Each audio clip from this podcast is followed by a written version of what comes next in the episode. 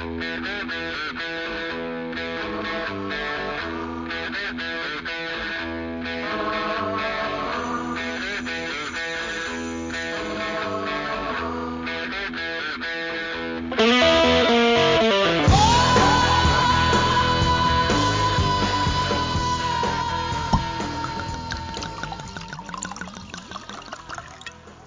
aí pessoal, tudo bem com vocês? Aqui é João Ramos, engenheiro, cervejeiro e vinicultor.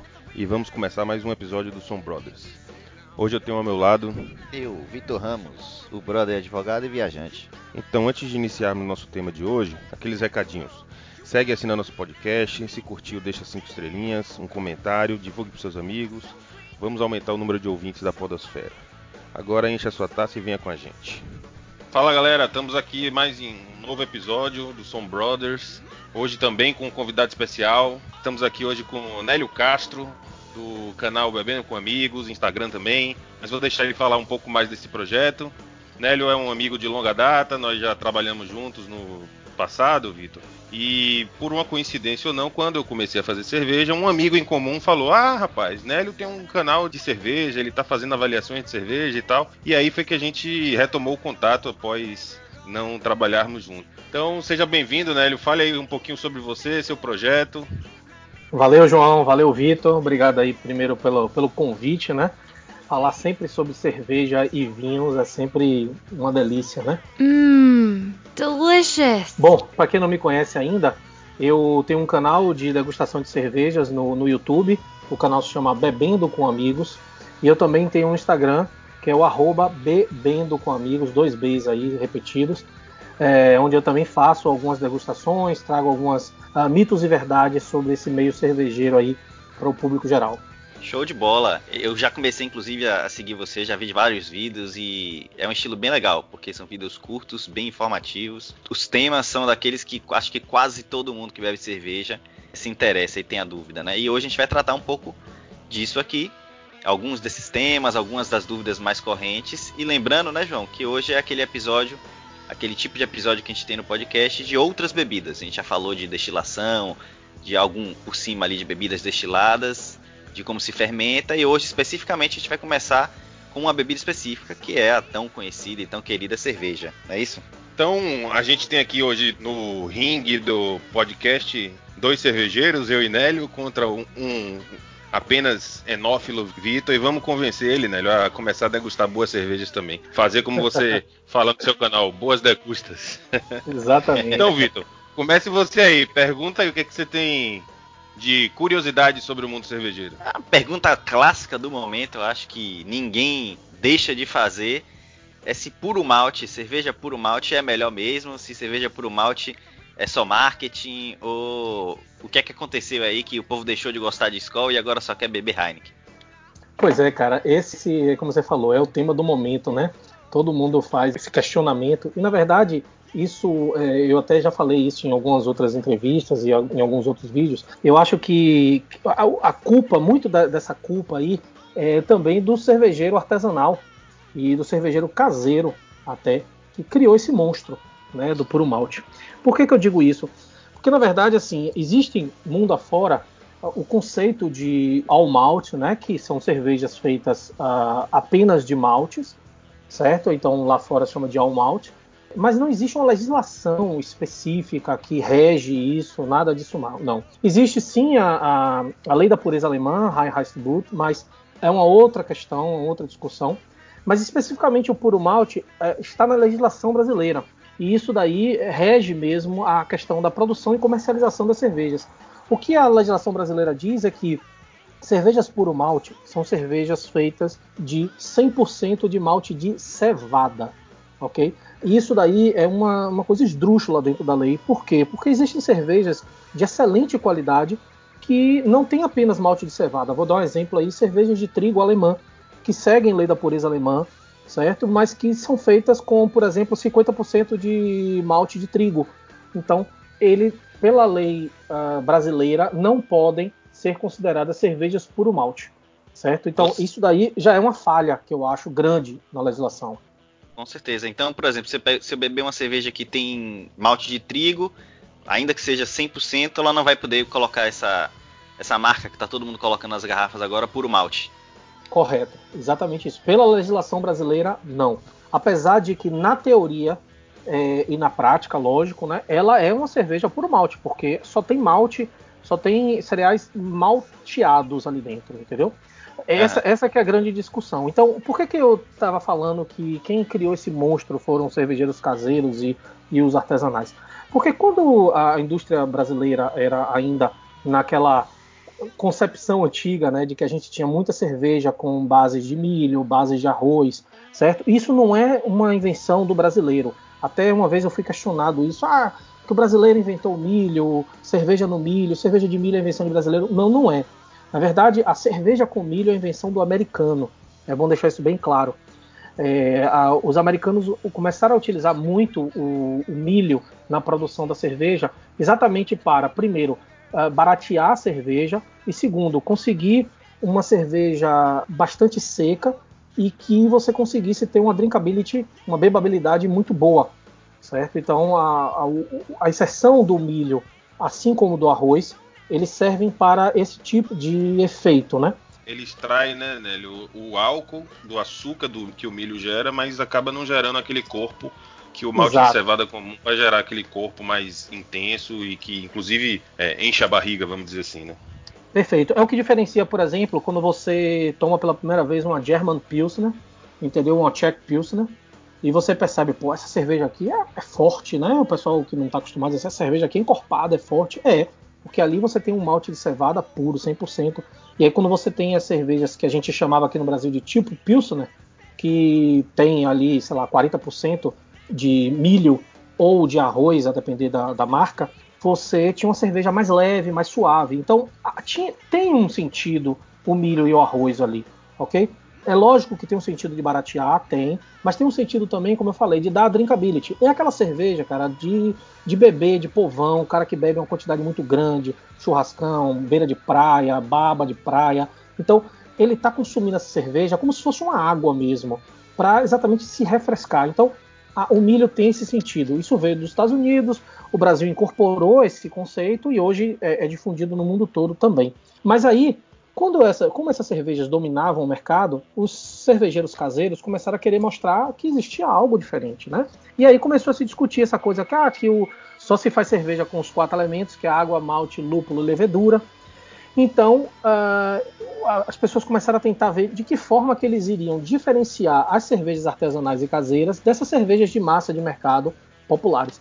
Eles começaram a dizer que as cervejas caseiras e, e artesanais elas eram cervejas que não tinham milho na composição. Não era um suco de milho, não era cerveja de milho. De, do outro lado, a indústria tinha uma grande dificuldade, porque nos rótulos você é obrigado a dizer os ingredientes e tinha lá cereais não malteados, ou então milho, ou então arroz escrito. Então isso, o cara olhava e dizia assim, pô, isso aqui tem cereal não malteado. Só que, cara, é muito confuso você explicar cereal não malteado pro cara, né? Ou dizer que aquela cerveja não contém cereais não malteados. O cara não vai conseguir entender isso direito. Então o, o cervejeiro caseiro e o artesanal criou o conceito de falar: não, a minha cerveja é puro malte. Eu já vi diversas uh, cervejas puro maltes que pela legislação não podem ser, como por exemplo cervejas de trigo que eu citei aqui. Isso em festivais. Existe inclusive o festival Puro Malte Fest, onde você tem diversas cervejas ali que não são puro malte. Vou dar um exemplo: Russian Imperial Stout, que é um outro estilo, que normalmente você tem adição, às vezes, de açúcar dentro da cerveja ou de outros adjuntos, como café, chocolate. Lactose. Aí, lactose. E aí a. a Eu queria dizer isso. Essa, essa questão do puro malte acabou criando uma dificuldade também de você fazer cervejas mais complexas, né? Porque acaba que você hoje quer adicionar um, um, uma lactose ou algum outro tipo de adjunto que vai dar um, um, sabor diferenciado na cerveja, uma cerveja até mais especial ainda, mas não pode, porque senão as pessoas vão achar. Não pode, não é que não possa, desculpe, mas não é, as pessoas vão dizer, ah, essa cerveja não é puro malte, ou então vai vir no rótulo que, se eu não me engano, é obrigado a, a vir como bebida mista. Tô, tô certo? Correto. A depender do adjunto que você colocar, vou dar um exemplo, mel, né? O mel, por ser de origem animal, é, ele é, é, considerado bebida mista alcoólica. Isso, inclusive, está mudando um pouco aí na legislação. teve já uma, uma, uma modificaçãozinha aí, mas ainda está dependendo de algumas normas regulatórias aí para poder é, organizar essa, essa bagunça aí da legislação. Mas ainda assim, se você tiver lactose na cerveja, por exemplo, também porque é origem animal, você tem que ter bebida mista é, alcoólica. E na teoria, a bebida mista alcoólica não é cerveja, então tem essa briga daí. Então, voltando à história do, do puro malte, os cervejeiros caseiros e artesanais absorveram essa coisa do puro malte, né? E começaram a divulgar muito fortemente. É lógico, a indústria viu isso e viu, poxa, essa é uma forma de eu divulgar meu produto e eu vou começar a construir produtos nessa linha para conseguir conquistar esse mercado, esse nicho que está aberto aí. E aí começou a vir as enxurradas de cervejas sendo transformadas em puro malte. Né? E aí que eu brinco, às vezes, no vídeo meu, que eu falo que é puro malte ou puro marketing. Porque muitas delas simplesmente foi uma alteração de receita em um marketing absurdo em cima delas. A Skol foi um exemplo desse, né? A Skol puro malte veio, foi uma das cervejas que vieram nessa leva. Tivemos proibida puro malte, tivemos aí diversas cervejas com esse rótulo de puro malte. E o negócio é tão absurdo, cara, que chega um ponto, às vezes, das pessoas acharem que puro malte é um estilo de cerveja. Né? O cara pergunta: Ah, que estilo de cerveja é esse aí? É puro malte? Não, puro malte não é estilo de cerveja. Tem nada a ver. Né? E o brasileiro é bem assim, né? Ele compra essas marcas, digamos assim, e para saltar é difícil. Eu sempre, sempre tive essa sensação, apesar de, como o João disse aí, não ser cervejeiro, de que o puro malte em si não significa nada em termos de qualidade, né? Porque, por exemplo, o americano, ele acha que ele mete, mete milho em tudo, que é, tem uma produção imensa disso. Eu sou fã do whisky que é feito de milho lá, que é o, o Jack Daniels. Jack Daniels. E eu gosto, particularmente. Tem gente que não gosta, que acha mais doce. Ele é mesmo, tem um toque mais adocicado, mas é simplesmente gosto, ele é diferente, não necessariamente ele é inferior. E eu acho que é um pouco do que acontece com a cerveja. Né? Ela pode ser inferior porque foi feita de uma para ser mais de, de, uma cerveja de guerra, de vender em quantidade, mas eu acho que mesmo de milho, de arroz, você consegue fazer uma cerveja boa sem ser por um malte. Tô errado? Não, tá certíssimo. Eu até dei um exemplo em um dos vídeos que eu fiz sobre a Estela, a Estela Artois, ela mudou a receita apenas no Brasil, por quê? Porque ela estava perdendo o mercado, né? e eles resolveram alterar lá na Bélgica até onde eu sei, até onde eu gravei na época, continuava a receita igual, ela recebe uma adição mínima de milho, em torno de 10%, exatamente para o que João falou, que é para você poder subir a, a, o álcool da cerveja sem subir o corpo da cerveja. Então a Stella Artois é uma cerveja que tem uma graduação alcoólica em torno de 5,5% mais ou menos, mas continua sendo uma cerveja leve, de consumo leve. Aqui no Brasil não, ela alterou a receita para ser puro malte, porque 10% também para eles não ia ser uma alteração tão absurda, mas eles fizeram isso na surdina. Eles não falaram para ninguém, exatamente porque não queriam ser taxados, né, de que estavam é, seguindo uma onda de puro maltização da, das cervejas. Mas eu fui lá e fiz a denúncia e, e inclusive recebi feedback de pessoas que trabalham dentro da, da Ambev com a Stella Artois, elogiando por eu ter é, é, falado e criticado, porque eles não queriam fazer divulgação e não fizeram até hoje, não tem nenhum marketing da Estela que fale sobre isso. Apenas eu percebi isso na mudança das garrafas. E aí eu resolvi gravar. Uhum. É, eu mesmo não sabia disso. Mas aí, seguindo nesse, nessa curiosidade aí do malte, eu vi agora, por acaso, eu abri o Instagram e vi um amigo com uma, uma, lata de brama e tinha lá duplo malte. Aí eu falei, eita, agora, agora que são elas, né? Porque já era puro, agora tem duplo. Qual é a diferença aí com essa história de duplo malte? Na, na, verdade, não muda nada, né? O que é que acontece aí? A Brahma duplo malte, a, a, o pessoal fica dizendo, ah, a Brahma agora quer dizer que reinventou a roda. Não, ela, no momento nenhum, ela disse que reinventou a roda, certo? Ela apenas está lá, resolveu dizer quais eram os maltes que ela está utilizando na cerveja. O que eu acho, até particularmente, uma coisa assim, até positiva. Porque eu acho que ah, você começa então aí a fazer uma, uma alfabetização gustativa de quem está provando o seu produto. Um exemplo, né? Se você está tomando um vinho e eu digo qual uva eu estou utilizando naquele vinho, eu começo a perceber as características sensoriais daquele vinho.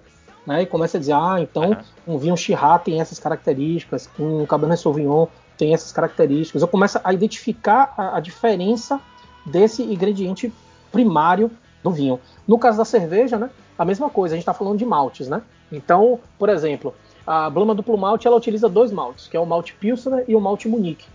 Malte Pilsner para dar aquela leveza, aquela característica de cor bem, bem mais clarinha e mais, uma cerveja mais leve. E o malte Munique ele traz um pouco mais de um malte mais tostado, então ele ah, escurece um pouco ah, esse tom do amarelo e traz um sabor um pouco mais carregado, um pouco mais de aroma de malte. Mas como eu falo, como isso é uma cerveja de mercado, uma cerveja de massa, isso é de uma forma bem discreta.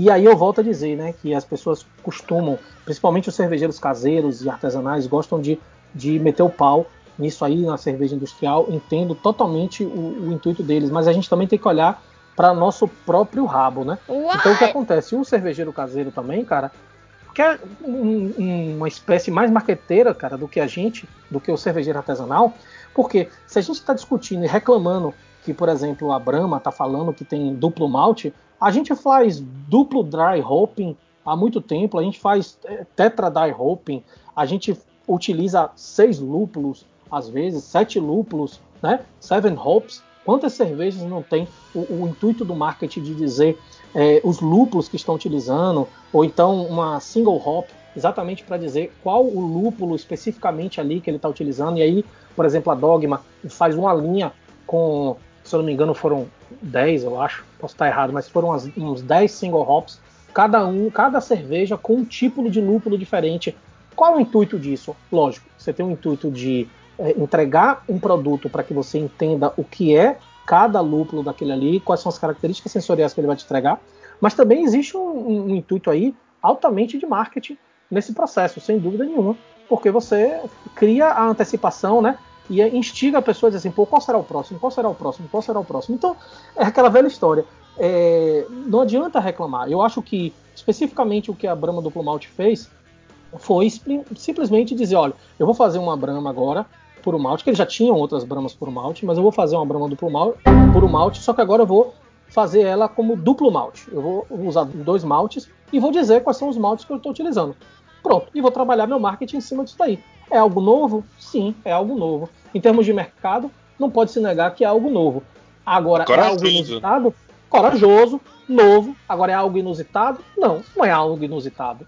A gente que já trabalha no mercado de cerveja artesanal já vê isso aí. Isso é, até dá risada, né? Porque tá falando de é. dois maltes. É, tem não, gente aí é... que cinco. Cinco, seis maltes, exatamente. Oh, vou dar um exemplo. Dizer, às vezes faz uma complexidade bem grande.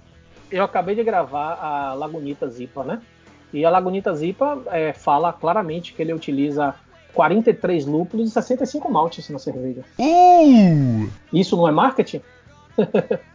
é, exatamente. Mas é isso, né? É a questão que, na realidade, eu acho que existe não apenas existe uma questão de posicionamento de mercado, porque a indústria ela tá e aí vai puxar minha próxima pergunta para você.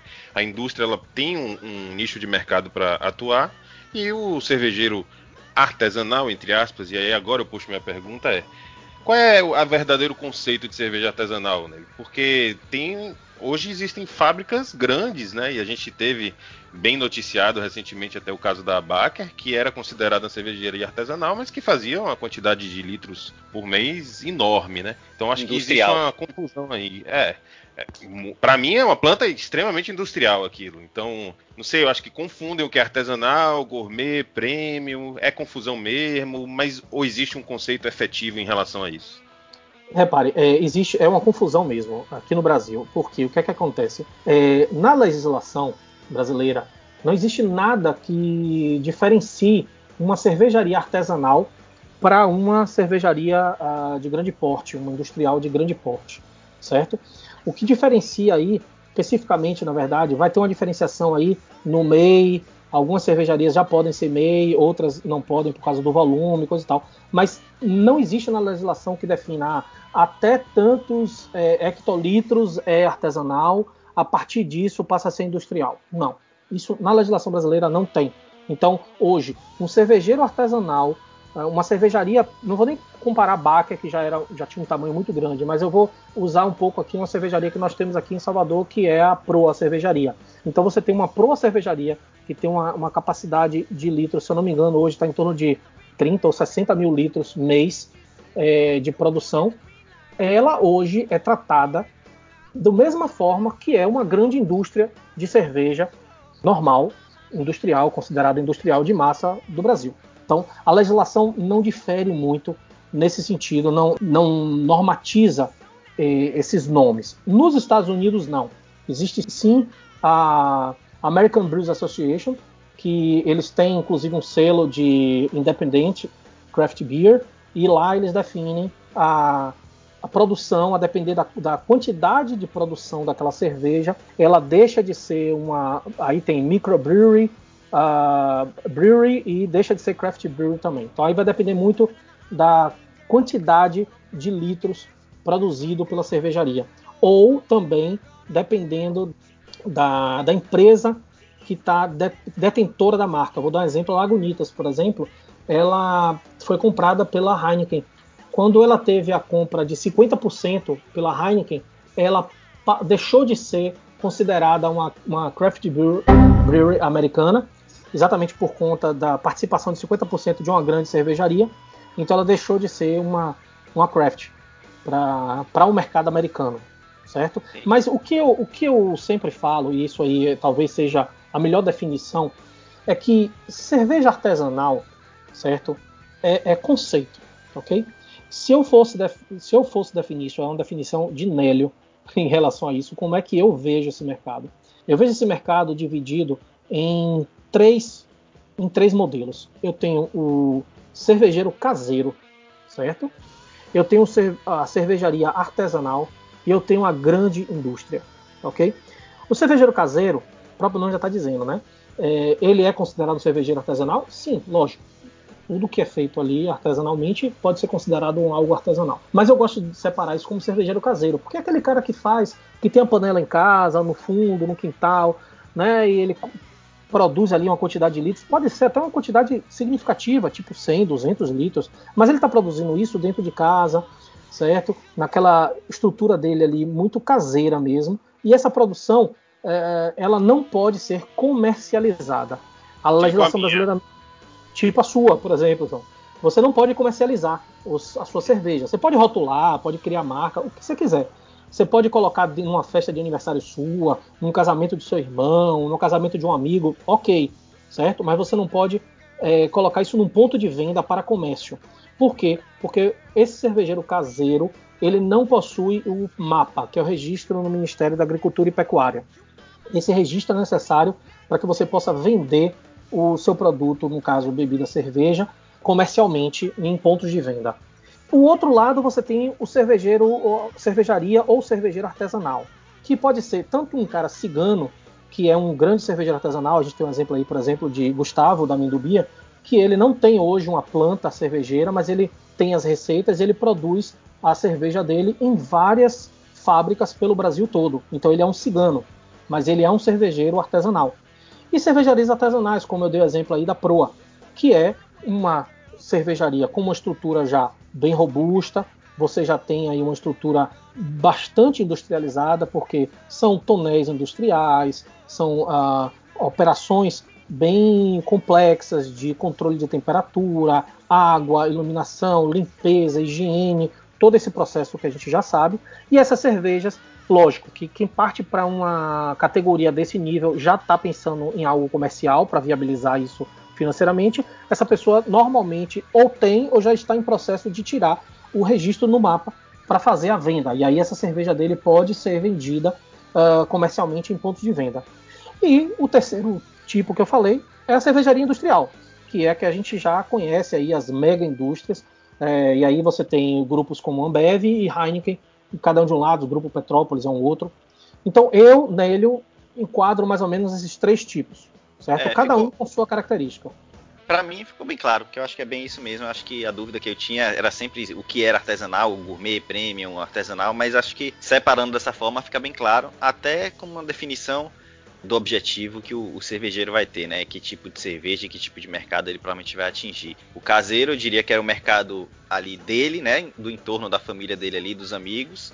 O artesanal, um mercado mais próximo, mas ainda não um grande mercado. E aí, a partir do industrial, ainda que ele venda uma cerveja de estilo artesanal, ela já vai buscar um mercado muito maior. E falando em mercado, eu queria uma outra curiosidade que a gente já perguntou até em, em questões de vinho também aqui no podcast, saber do mercado de cerveja artesanal. Cresceu muito, deu uma estagnada aí nesse último ano, segue num crescimento é, como a gente tem impressão que está tendo, que está todo mundo falando e tal. Como é que está esse mercado? O mercado de cerveja artesanal brasileiro ele era um mercado que vinha em, em franco crescimento aí. Há, há uns quatro anos atrás, mais ou menos, era um mercado que significava algo em torno de 2% da venda total. E se eu não me engano, no ano passado ele já estava tomando algo em torno de 5 a 6%. É, o mercado de cerveja artesanal nos Estados Unidos, por exemplo, ele domina algo em torno de 20 a 25% das vendas. Então, assim, a gente, comparado aos Estados Unidos, que seria talvez o nosso mais próximo mercado em termos de, de idade, de produção e tudo mais, a gente ainda está com uma defasagem muito grande, certo? Ah, isso se dá por vários motivos, né? A legislação americana para produção de cerveja é totalmente diferente, ela é muito mais flexível do que a legislação brasileira. Mas, além disso, no Brasil, a gente sofre alguns revés, como, por exemplo, essa questão da Baker, né? Essa, esse, esse problema que aconteceu na Baker, que é um problema isolado e nunca em nenhuma história da cerveja isso aconteceu em lugar nenhum do mundo, isso deu uma, uma, uma quebrada, sem dúvida nenhuma, nesse processo de cerveja artesanal. É, muitas pessoas que estavam começando a consumir cerveja, as cervejas artesanais ficaram com medo, né? achando que o problema da Baker era um problema da cerveja artesanal. E não é entendeu? Isso foi um erro de processo, um erro industrial, que inclusive ainda não posso nem dizer que é um, um erro mesmo em processo industrial, porque a, a, o processo jurídico ainda não terminou, ainda estão em investigação, cada hora vem uma história de que descobriu o produto, mentira que o produto não está lá, então a coisa ainda não fechou, mas até uhum. onde a gente sabe, pra, parece sim que houve uma falha no processo industrial e isso levou a essa contaminação da cerveja. É, eu até digo que foi uma contaminação pequena comparada à quantidade de, de produto que estava no mercado e estava na rua. Foram uhum. poucas pessoas afetadas com isso daí, mas foi um negócio assim gritante. Tivemos mortes nesse caso, então é algo assim muito muito crítico. E isso sem dúvida nenhuma afetou o mercado. A gente discutiu muito sobre isso durante a época e afetou. Houve uma, uma um freio mesmo quem estava comprando cervejas artesanais por conta desse processo da Baker. Então, muitos pontos de venda ficaram com medo porque viu isso, esse consumo ser retraído e começou a, a botar o pé atrás para dizer: peraí, calma aí, vamos acabar com essa farra aí, vamos começar a olhar direito é, quem tentar é que tá controlar isso melhor, né? Tentar controlar isso melhor, certo? É. É, isso foi um problema. E agora a gente está vivendo aí talvez um, um, um, dos piores problemas aí que está afetando todos os mercados em geral. O mercado de cerveja não iria ficar fora disso, apesar de que os números mostram um aumento de vendas, mas isso muito relacionado às cervejas de às cervejas industriais, as grandes cervejas de massa, mas as cervejas artesanais sim estão sofrendo muito, mas muito mesmo com esse processo todo aí do Covid, né? Com essa até, retração. A, até porque as artesanais tendem a ter um, um, uma distribuição muito mais difícil e a distribuição de cerveja é um ponto importante, né? Para você chegar no ponto de venda no máximo possível.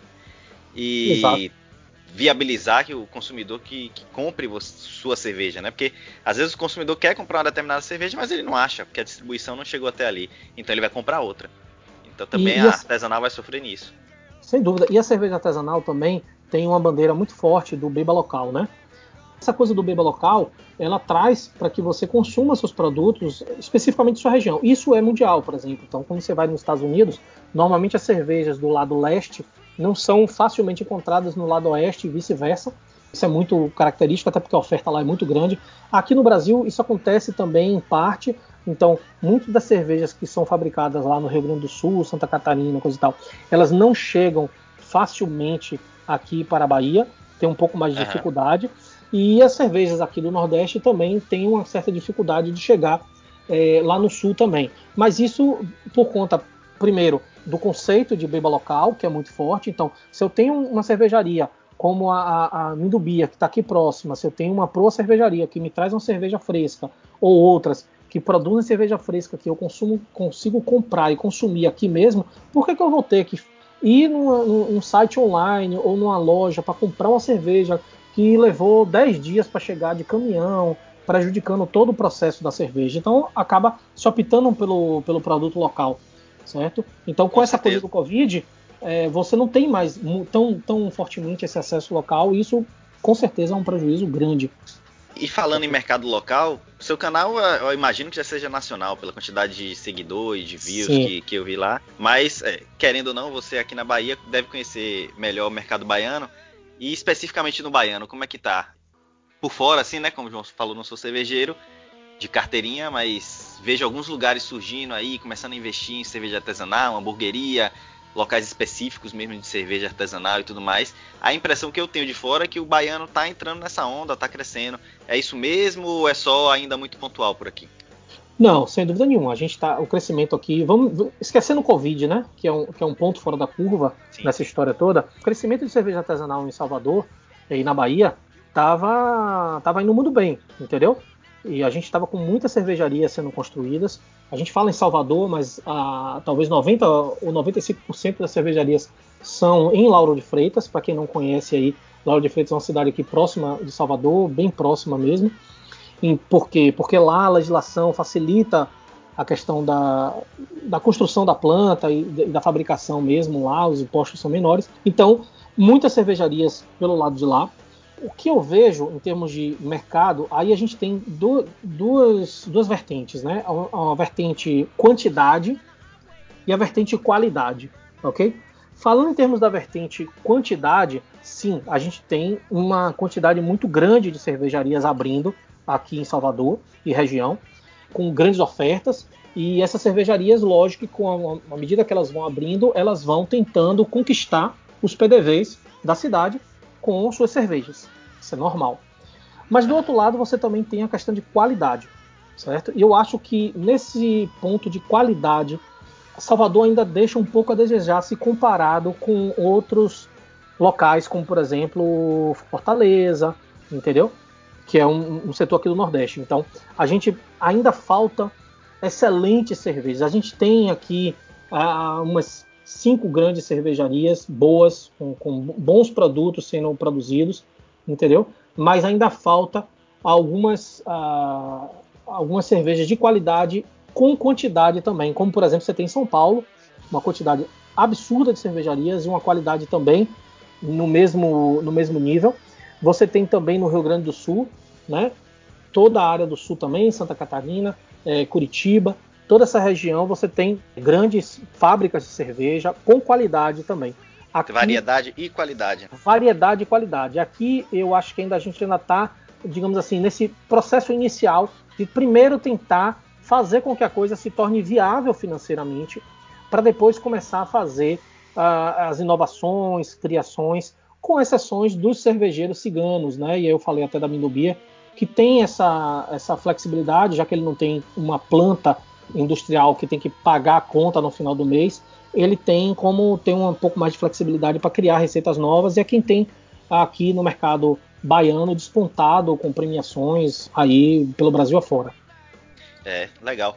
Eu, como um, um cervejeiro iniciante, digamos assim, eu tenho uma outra curiosidade. Na verdade, muitos amigos, quando souberam que a gente ia gravar um podcast sobre cerveja, fizeram essa pergunta a mim e eu vou repassar para você. A curiosidade grande que eles têm é a seguinte: a diferença de sabor, de qualidade de uma cerveja artesanal justifica que algumas cobrem por 475, 500 ml 40 reais, 38 reais, às vezes 50, às vezes um pouco menos, 28, 29, ou na verdade é um mercado que ainda está querendo conquistar uma certa elite da cervejaria, dos cervejeiros, digamos assim, para depois divulgar, é, difundir isso mais. Como, é, quer ficar num grupo de cervejeiro ou quer ganhar um grande público?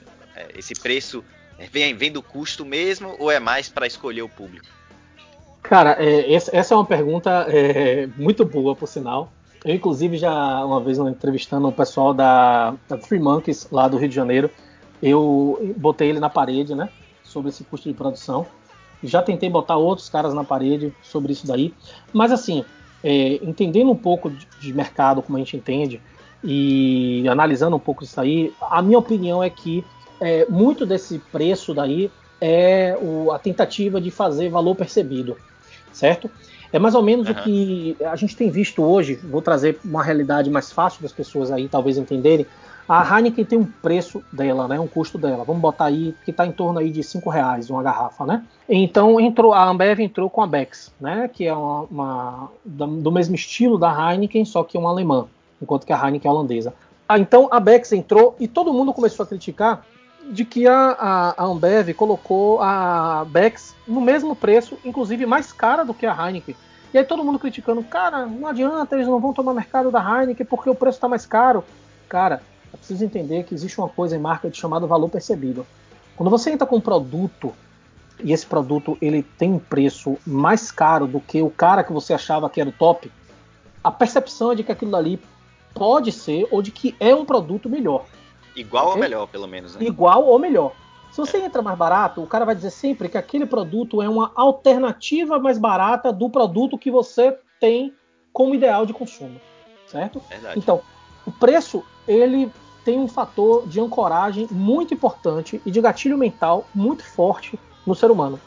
Então a gente tende a querer é, consumir produtos mais caros. Eu acho até engraçado, até dando um parêntese aí e falando um pouco do assunto de vocês também, que é vinho, é que vinho tem muito disso, né? Então, por exemplo, às vezes uma garrafa de vinho aqui no Brasil é, custa, digamos, 100 reais. Essa mesma garrafa de vinho lá na, na França ou na Espanha, ela vai custar, sei lá, 10 euros. 10 euros. Entendeu? Uhum. Então, você vai dizer assim, aliás, eu até fiz um comparativo assim bem amigável, né? Porque garrafa de 10 euros na França, no, no, na França vai custar aqui uns 200 reais. Mas vamos lá, 100 reais com 10 euros, ok, o euro tá a 6, dá 60 reais. Mesmo assim, a gente está falando de um produto com metade do preço lá. Mas o cara que consome lá, ele ele não gosta de dizer, às vezes, quanto ele está pagando. Ele gosta de dizer qual produto que ele está consumindo, certo? Por quê? Porque faz parte da questão de manter a qualidade e o nível do produto que você está consumindo, o preço. Então, o valor percebido ele é alto. Então, voltando à sua pergunta e respondendo objetivamente, é: eu acho sim que os preços de lata de 40 reais, 30 reais ou até mais do que isso são preços superfaturados. Eu não acredito, sinceramente, que uma lata chegue a custar, que um, um produto chegue a custar metade do que ele realmente está sendo cobrado. Eu sei porque eu já tive a oportunidade de comprar algumas cervejas a preço de custo por, por amizade que eu tenho em alguns lugares aí de São Paulo, coisa e tal. E uma lata que normalmente aqui era vendida a 40 reais, eu consegui comprar é, abaixo de 20 reais, certo? Agora, certo. lógico, eu estou comprando, é uma venda direta, eu não tenho PDV, eu não vou revender, então é quando você coloca o custo logística, o custo de lucro em cima do produto, o, os impostos em cima disso daí, isso deve subir sim. E eu acredito que sobe, até porque eu conversando com PDVs, eles já me mostraram as planilhas e eu vi que sobe, sobe absurdamente. Mas mesmo assim, o que eu posso dizer é que um PDV, ele geralmente tem um lucro acima de 20% em uma lata, ok? Então, é, é, eu continuo achando que é um preço caro. Agora, é, existe também uma coisa de mercado muito clara que é a questão da oferta e demanda, né? Sim, então, sim. Se um produto é caro e ninguém consome, a tendência é que esse produto ou ele saia do mercado ou ele se adeque o preço, né? A gente não tem isso em cervejas artesanais. A gente sabe muito bem disso, o João conhece muito bem, é um dos consumidores ávidos aí de, de lançamento. oh, não. Os caras lançam uma cerveja e aí se você bota 40, 45, 50, o cara vai lá e compra, cara. Porque primeiro, é um produto único. A gente sabe que raramente aquela cerveja vai ser refeita aquele lote, e mesmo que seja refeito, assim como o vinho, a cerveja varia de lote para lote. Sim. Entendeu? Em especial nessas gourmets, artesanais, que são feitos lotes menores. Né? A indústria faz um, lotes tão gigantes que e conseguem também fazer misturas depois. Que por sinal, vou fazer uma, uma, comparação que eu acho que é interessante. Vocês já repararam que a maioria das garrafas de espumante não trazem o ano da uva? É hum. exatamente por esse motivo que a indústria faz a cerveja também. No processo de fabricação, eles guardam vinhos de anos anteriores para que eles fa consigam fazer um blend de, de vinhos distintos, de anos diferentes e consigam manter um padrão para que você compre aquele espumante, não importa de que ano foi, vai ser sempre o mesmo sabor, vamos dizer assim, vai ser muito parecido aquele sabor. E as cervejarias industriais, eu tive contato com alguns mestres cervejeiros de, de grandes indústrias que é, falaram que eles também fazem esse tipo de mistura, porque o malte é outro, foi colhido em lugar diferente, foi colhido de forma diferente, o clima foi outro, então tudo isso teoricamente faria uma interferência no sabor da cerveja. E para eles poderem manter um padrão e também por isso pasteurizam, né? Isso, né? A gente pasteuriza exatamente para acabar com a evolução da cerveja e poder é, entregar para o consumidor final um produto que tenha sempre o mesmo sabor. Que o cara compre ali aquela escola dele, Brahma, seja lá qual for a cerveja, e ele tem certeza de que sabor ele vai beber. E nas gourmets a gente não tem isso, como você falou, né? Pode ser que o cara repita a receita, mas vai ser lote 2019, lote 2020, porque ele não vai ter esse, esse padrão, esse nível de padronização tão grande. Exato.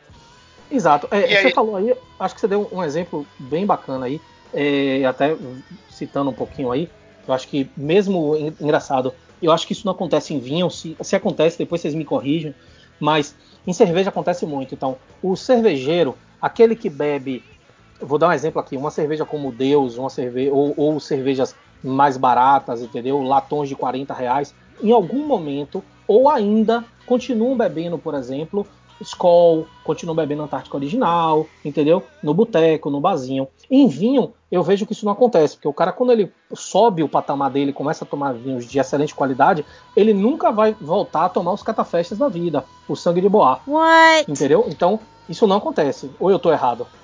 Na verdade, o sangue de boa, com certeza não.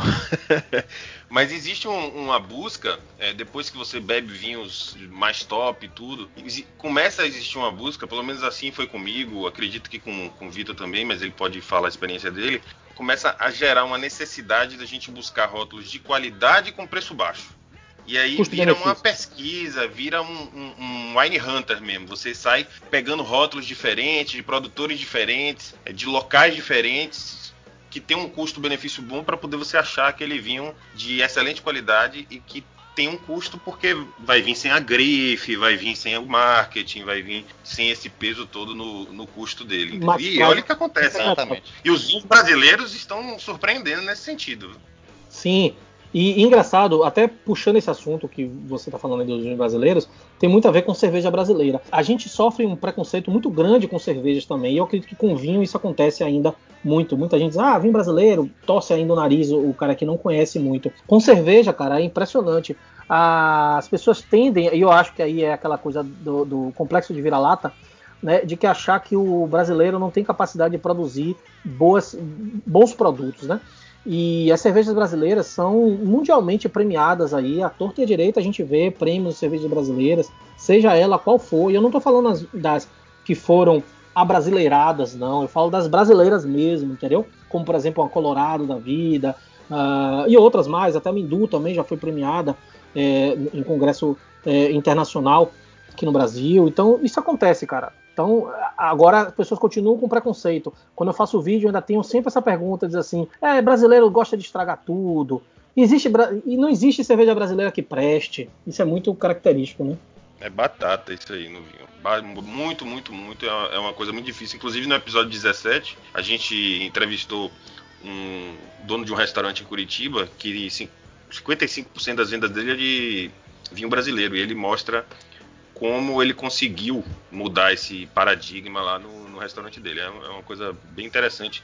Como foi difícil, levou tempo, mas ele conseguiu sair de 10% de venda de vinho brasileiro para 55%. É bem interessante. Agora, Nélio, vamos lá. A gente está chegando no, no, nas rapidinhas, vamos dizer assim, mas explica um pouquinho pra gente o que é que significa. A gente fala muito disso, estilo de cerveja, estilo de cerveja, estilo de cerveja que é que define esse estilo? Quem, quem manda nesse estilo aí?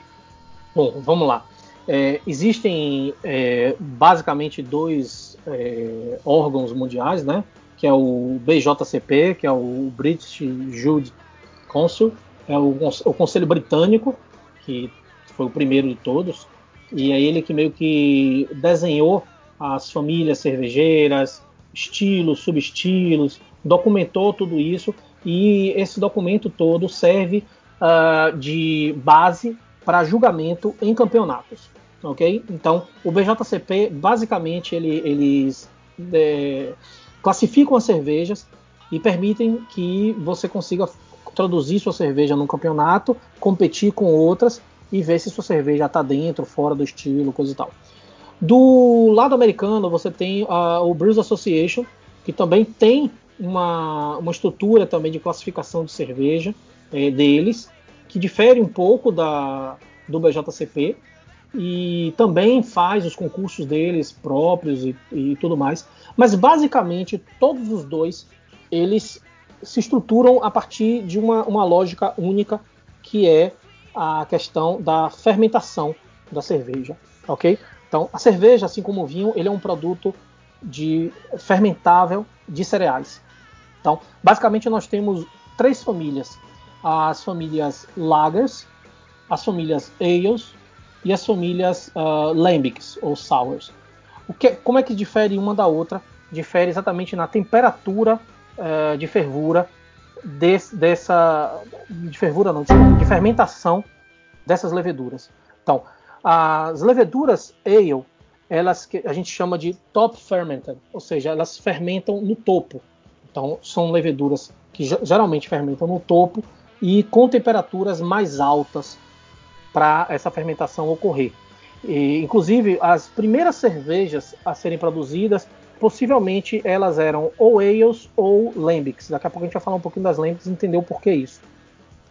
A outra família que nós temos são as lagers, certo? Então, nas lagers são a, a, essa, essa levedura, ela fermenta na parte de baixo do fermentador e elas normalmente fermentam com temperaturas mais baixas, abaixo aí de 18 graus, de 20 graus, e são as cervejas mais vendidas no mundo.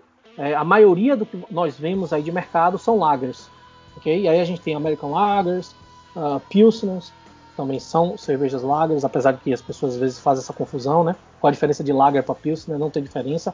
A Pilsner é um estilo dentro da família lager, ok? E a gente tem as lambics, né? Ou sours, ou cervejas de fermentação espontânea. Aí é aquela coisa que a gente brinca dizendo assim, é vida louca. Ou seja, é quando você tem uma levedura, geralmente são leveduras selvagens, é, os fermentadores são, são fermentados em locais abertos, em fermentadores abertos. Isso eu estou falando historicamente, ok? Hoje em dia, não.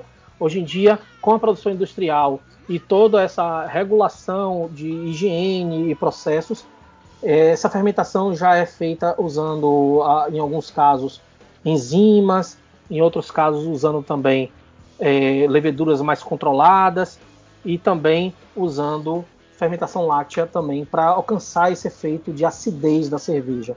Mas ainda na Bélgica, que é onde esse estilo de cerveja aberta é, se difundiu mais, ainda existem muitas dessas cervejas que são produzidas assim, em fermentação aberta. E aí a gente tem classicamente as lambics, que são cervejas feitas de fermentação espontânea e abertas. Então, basicamente, a gente tem essas três famílias. Aí, dentro dessas famílias, nós temos as subdivisões de estilos. E aí, basicamente, a gente teria o quê? Vou dar um exemplo das cervejas mais consumidas. A gente tem as IPAs, que são um estilo de cerveja que está dentro da família Ale, Indian Pale Ale, a IPA. A gente tem a Pale Ale, que também é uma Ale, que está lá dentro. Do lado das lagers, eu tenho classicamente as Pilsners, ok? As Czech Pilsners, German Pilsners, que estão dentro dessas famílias lagers. Então, basicamente é isso que a gente tem aí dentro desse tempo rapidinho que a gente tem para poder dar essa aula. Com certeza. É isso aí. Vamos para as, vamos para as rapidinhas, João? Ou você quer fazer alguma pergunta longa ainda com que exija uma explicação? Como essa não, não, na verdade, Nélio, agora a gente vai fazer assim, eu vou alternar com o Vitor, eu vou fazer uma pergunta, você responde rápido, não, não, não okay. precisa ser de uma palavra, duas não, mas uma rápida resposta, ele vai fazer outra até a gente chegar lá no, no, no final. Pode ser? Perfeito. Vamos lá. Qual é, seu, qual é seu estilo preferido? IPA. Sua cerveja preferida até hoje? Aí eu ia pedir, na verdade, em três estilos diferentes. E eu incluí uma cervejaria. Uma cerveja, na verdade, dessas de guerra que eu chamo, né? Que é Heineken, Skol, etc. Cara, vamos lá. Se a gente, dentro da família Lager, e pensando em cerveja de massa, eu, eu acho que tem um empate técnico aí entre Heineken e Becks. Ok? Aí depende muito do, do momento da oferta. Mas é, eu, eu ficaria aí nesse, nesse empate técnico. Na família da Ale, uh, o estilo que eu mais gosto é a IPA. Se eu fosse escolher, eu tenho uma IPA que é minha paixão de coração, que é a Ballast Point Scupping Rabaneiro, que é uma IPA feita com pimenta rabaneiro. Ela é uma cerveja bastante desequilibrada, muita pimenta, mas isso me agrada porque eu gosto muito de pimenta, gosto do estilo IPA. Então é uma cerveja assim, ponto fora da curva, que me agrada muito. É, das nacionais, eu vou escolher uma que eu bebi recentemente, que foi a Mindo Cloud, da Mindo Beer. Gostei muito da cerveja, é uma cerveja muito bem resolvida nesse processo. É, das Lambics, cara, das Sours, eu tenho uma que também é, é, minha paixão de coração, que é a Duchesse de Bourgogne. Então, é uma cerveja que, para o cara que é amante de vinho, ele tem que beber essa cerveja, porque é uma cerveja simplesmente impressionante. Ela lembra muito um vinho nesse processo. É, infelizmente, é, eu não, não teria da, das nacionais, assim, de massa não existe, é lógico, mas do, se a gente fosse falar de uma nacional nesse estilo aí da Sours, eu escolheria aí uma, uma Berliner Weiss, eu vou escolher uma, uma, uma aqui de Salvador, a Mandacaru, uma, uma Berliner Weiss de caju, uma Sour de caju, que eu gostei muito do resultado que eles encontraram nessa cerveja. Beleza, beleza.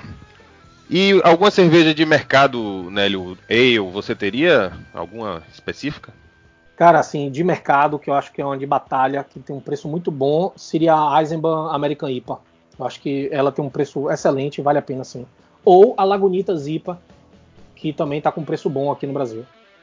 Beleza. E vem cá, cerveja gelada, tá certo isso? Ou só para cervejas de milho?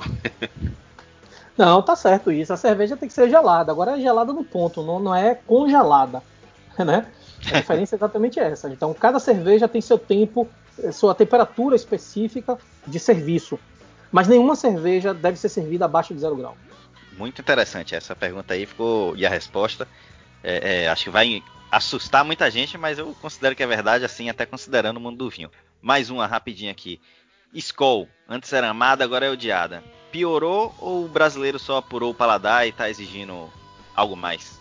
Cara, eu acho que o brasileiro apurou o paladar. Uma cervejaria como a Ambev, é, ela não, não tende a piorar a cerveja dela. Seria uma grande burrice, né? Um produto que, inclusive, a escola é a cerveja mais vendida no Brasil ainda. É, eles não vão fazer, não vão piorar um produto que para eles é o carro-chefe. Seria que nem matar a galinha dos ovos de ouro. Então acho que a gente realmente apurou o paladar. E o copo, a taça, faz diferença? Cara, faz total diferença. É, o ser humano é um ser visual. Então, a gente. O ideal, inclusive, é que cada cerveja, cada estilo de cerveja, ela tem seu próprio copo. E se você puder, na medida do possível, estar tá usando o copo adequado, ele não só ajuda no visual, como também no sensorial, porque os copos eles têm um design específico para poder realçar os aromas, e visual da cerveja também. Bacana. Faz parte de algum clube de cerveja? E se sim, indica algum?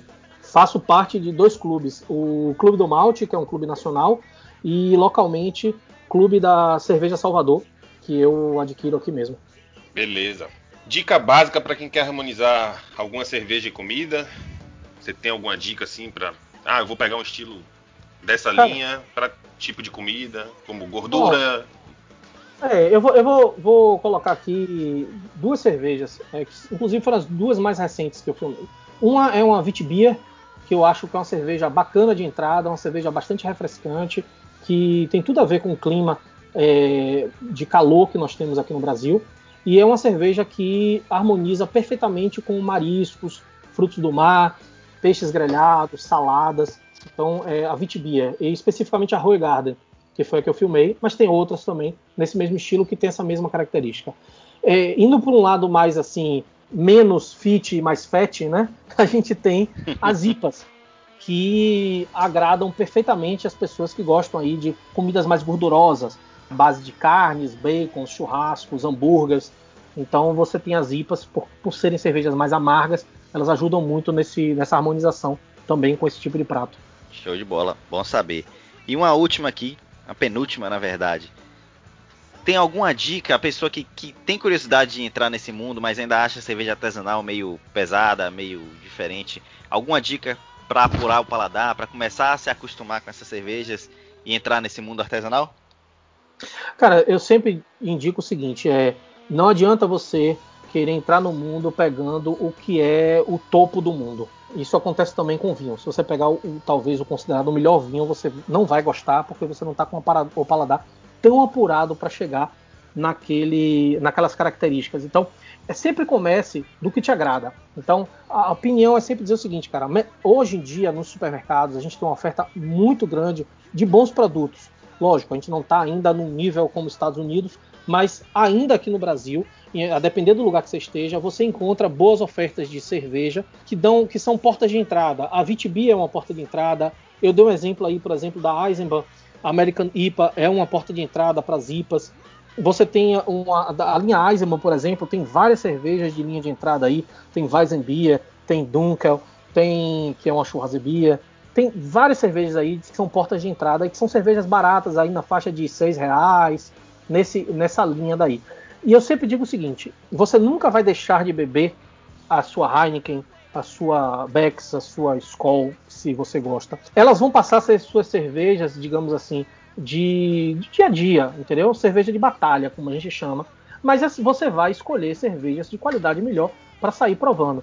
E de preferência, cara, faça isso, estude o que você está bebendo. Não pegue qualquer coisa e, e, e, prove e coloque lá no congelador de qualquer jeito, não. Antes de você provar cerveja, veja, ah, eu estou bebendo aqui um American IPA. O que é que o American IPA vai me entregar? Ah, não sei. Pesquisa na internet, dá uma olhada lá, vê lá no, no, no meu canal. Tem muita informação sobre isso daí. E aí, quando você for beber, você já sabe. Ah, ó, o Nelly falou aqui que eu ia encontrar características de maracujá nessa cerveja. Pô, legal. E ele já vai saber que isso não é fruta, isso vem do lúpulo. Então ele já vai ter uma informação nova, sensorial para ele, que vai ser uma novidade para ele. E a partir daí ele começa a abrir essas portas, né, esses pequenos compartimentos de estilos, até ele ter uma, um estilo que ele vai dizer assim, ó, já provei vários estilos, mas o estilo que eu mais gosto é este daqui, e pronto, ele vai seguir com aquilo ali. Entendi. Bom, para finalizar, Nélio, a gente sempre pergunta aqui para o nosso convidado qual é a música que a gente vai colocar de fundo no podcast, tá? Então você pode escolher uma música e depois fazer o seu jabá aí, divulgar seus contatos. A gente vai colocar os links para seus canais, Instagram, YouTube, tudo lá no, no post do, do, episódio. Mas como se alguém quiser fazer contato com você, o que, como é que a pessoa faz? Beleza. Bom, de música eu vou seguir um pouco. Eu acho que eu, eu, gosto muito dessas. Quando você. A mesma coisa que cerveja, né? Quando você pega um bom estilo e faz uma releitura daquilo dali e traz algo novo, certo? Inovador, com um aspecto mais jovem. Eu gosto muito de uma banda recente que, que surgiu aí, chamada Greta Van Fleet, e a música seria o Highway Tune. Então, eu acho que ela tem tudo a ver com essa coisa de, de remodelar algo já existente, que é o rock and roll clássico, que eu adoro. Bom, agora falando do, dos meus canais, como é que você consegue me achar? Fácil. Chegando lá no YouTube, procura lá Bebendo com Amigos, você vai me encontrar. Ou então, se você fizer uma pesquisa hoje, graças a Deus, dentro do, do que eu estou crescendo lá no YouTube, se você hoje chegar lá e procurar por Heineken, procurar lá por Lagunitas, procurar por Skoll, por Malte, ou Stella Puro Malte, sempre meus vídeos estão aparecendo lá em, em, primeiros lugares lá, então você já pode seguir a partir dali. Eu também tenho um canal no Instagram, que é o arroba Bebendo com Amigos, dois B seguidos aí, e você também lá, talvez fique mais fácil até a gente trocar algumas ideias diretas, pelo direct mesmo.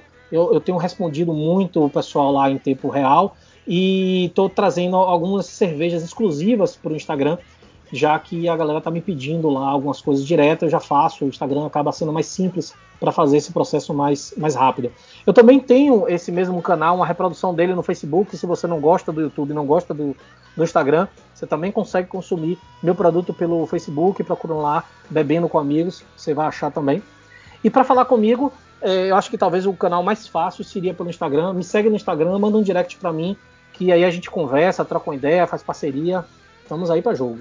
Eu, aproveitando aí, eu queria pedir também que a galera se inscrevesse mais no YouTube aí. É, eu tenho, analisando aqui os dados, eu vejo que 80% do pessoal que consome meus vídeos no YouTube não se inscreve no meu, no meu canal. E isso é um absurdo, cara. Não pode deixar. Vamos lá, a gente tá hoje, a gente tá faltando pouco para ser o maior canal de cerveja do mundo. Hoje o Bebendo com Amigos já é o segundo maior do mundo. A gente só perde para um canal da Inglaterra que tem 79 mil. Eu estou mais ou menos com 72 mil inscritos. Então a gente está chegando perto. Vamos ver se a gente consegue levar essa taça aí para o Brasil. E convida todo mundo para seguir o canal. Valeu, Nélio. Mais uma vez agradecemos sua disponibilidade aí por gravar esse episódio com a gente. Eu já estou inscrito, tá? Deixando bem claro isso. Então, pessoal, vamos se inscrever que é produto brasileiro, vale a pena. E a gente se despede aqui sempre dizendo até a próxima taça. E eu vou me despedir aqui dizendo como eu falo lá, né? Boas degustas. É. E eu, só para finalizar, destacar uma coisa aqui que todo mundo já falou aí para se inscrever. Se inscrevam no canal dele, que é muito legal, também estão inscrito.